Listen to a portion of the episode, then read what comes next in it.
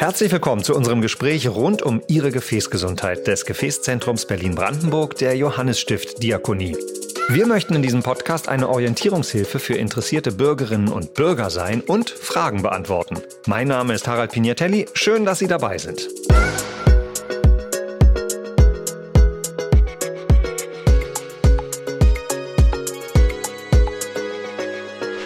Heute spreche ich mit Klaas Lüdemann. Er ist der leitende Angiologe und Spezialist für Gefäßkrankheiten des Gefäßzentrums Berlin-Brandenburg am Standort Evangelisches Waldkrankenhaus Spandau und er ist Leiter der Sektion Diabetes und Wundtherapie der Deutschen Gesellschaft für Angiologie.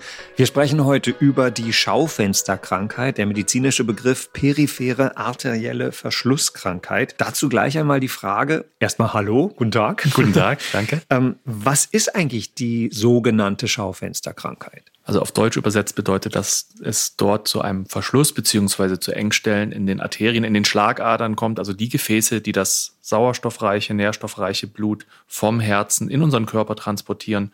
Und wenn es dort, wie gesagt, zu Engstellen, Verschlüssen kommt, kommt es zu einer Minderversorgung der Beine mit Blut. Und das ist dann letztendlich die Grundlage, die Ursache dafür, dass man beim Gehen Schmerzen in den Beinen empfindet und stehen bleiben muss. Darum auch dieses Bild Schaufensterkrankheit. Also man bleibt bei jedem Schaufenster stehen. Nun gibt es ja Menschen, die gerne shoppen und das sowieso machen. Ähm, wie macht sich denn die Schaufensterkrankheit zunächst bemerkbar? Also am Anfang, im Anfangsstadium ist das so, dass wenn man geht, wenn man läuft, benutzt man ja seine Muskeln. Das heißt, die Muskeln brauchen mehr Sauerstoff, mehr Nährstoffe und dann reicht das eben aufgrund dieser Minderversorgung wegen dieser Engstelle oder des Verschlusses nicht mehr aus, sodass man dann nach einer gewissen Strecke Schmerzen bekommt, weil der Muskel einfach nicht mehr ausreichend Sauerstoff und Nährstoffe bekommt und dann kurz stehen bleiben muss. Beim Stehenbleiben erholt sich der Muskel und danach kann man weiterlaufen. Im Allgemeinen sind das so zweiminütiges Stehenbleiben ungefähr. Danach ist der Schmerz dann weg, dann geht man weiter und dann beginnt das Ganze natürlich von vorne.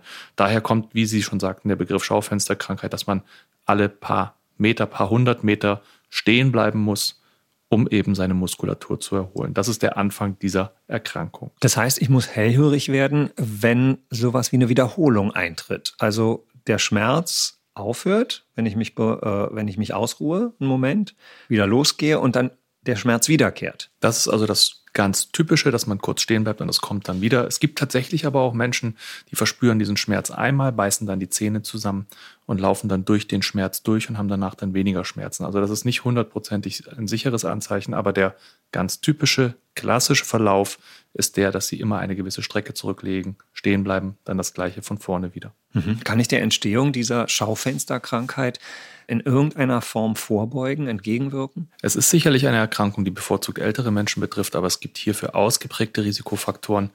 Einerseits das Rauchen, deswegen ist ja auch ein anderer Begriff für diese Erkrankung das sogenannte Raucherbein. Also Raucherbeine fangen nicht so an, wie man das auf den Zigarettenschachteln vielleicht kennt mit einem schwarzen Bein, sondern ganz häufig eben mit dieser Schaufensterkrankheit.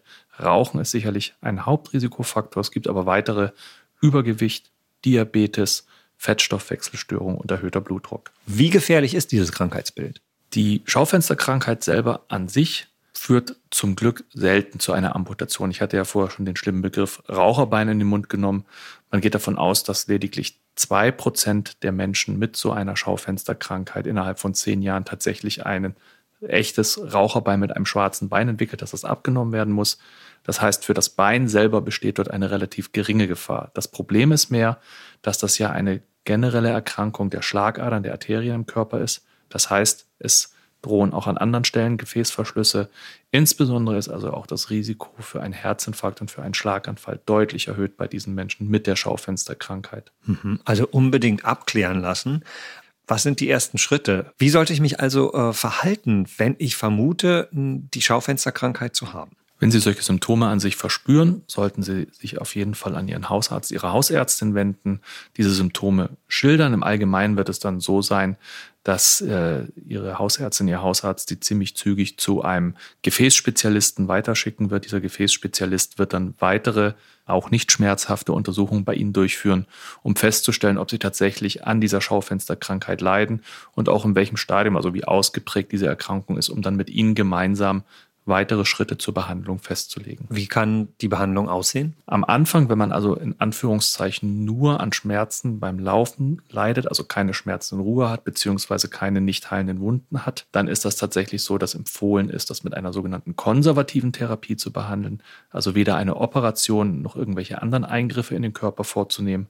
Die konservative Therapie besteht hier auch sehr erfolgreich aus dem G-Training.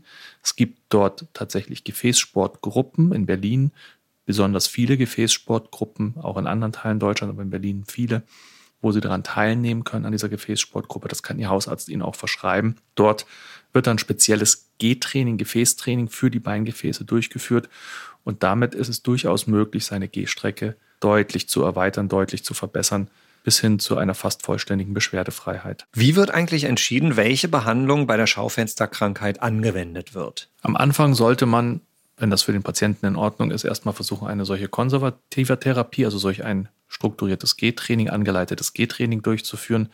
Das ist eine sehr wirksame, effiziente Therapie. Es ist natürlich klar, es ist ein Training. Training ist nicht so, dass das von heute auf morgen funktioniert. Man muss dort schon etwas Zeit und Mühe investieren. Engagement zeigen. Genau, es dauert sicherlich mindestens mal drei Monate, bis man dort deutliche Erfolge verspürt. Es gibt tatsächlich auch Patienten, die sagen, sie möchten etwas Schnelleres, etwas Durchgreifenderes haben.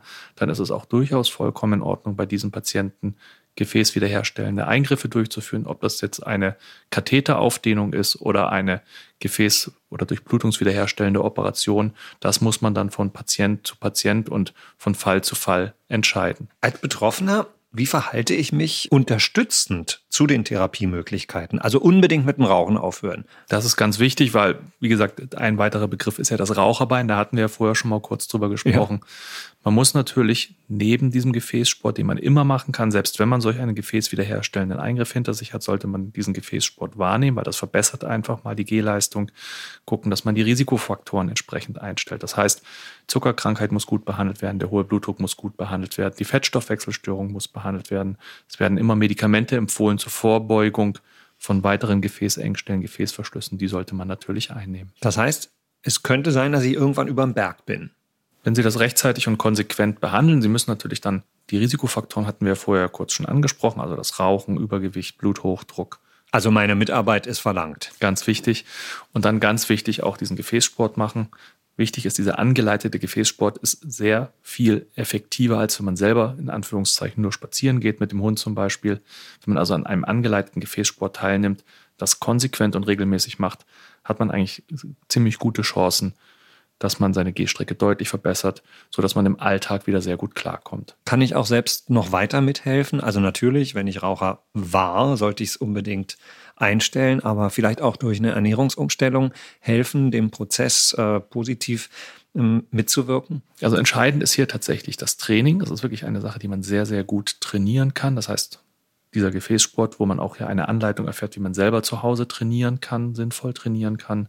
Und dann, wie gesagt, die Risikofaktoren konsequent einstellen. Eine Ernährungsumstellung bringt eventuell etwas für die Verbesserung des Fettstoffwechsels, aber das sind jetzt keine durchgreifenden, durchschlagenden Erfolge, die man davon erwarten kann, sondern entscheidend ist eben die vorher genannte konservative Therapie mit Gefäßsport und die Behandlung der Risikofaktoren. Dann bedanke ich mich an dieser Stelle für die vielen Informationen. Danke, Herr Lüdemann. Gerne, vielen Dank. Wenn Sie noch weitere Fragen haben, erreichen Sie das Gefäßzentrum Berlin-Brandenburg im Evangelischen Waldkrankenhaus Spandau unter 030 3702 1102. Weitere Informationen und Kontaktmöglichkeiten finden Sie in den Show Notes.